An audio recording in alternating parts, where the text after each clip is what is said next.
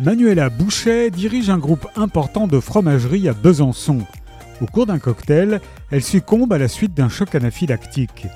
L'enquête, qui s'annonce compliquée, est confiée à Clémence Rossi, capitaine de gendarmerie.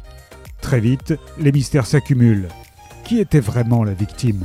La cinquantaine, brillante, ambitieuse, elle s'était fait des ennemis parmi les propriétaires de fruitières, de petites unités fromagères artisanales produisant du comté, mais aussi son personnel, ses fournisseurs et son ex-belle-famille qu'elle avait évincé de la société après le décès de son mari.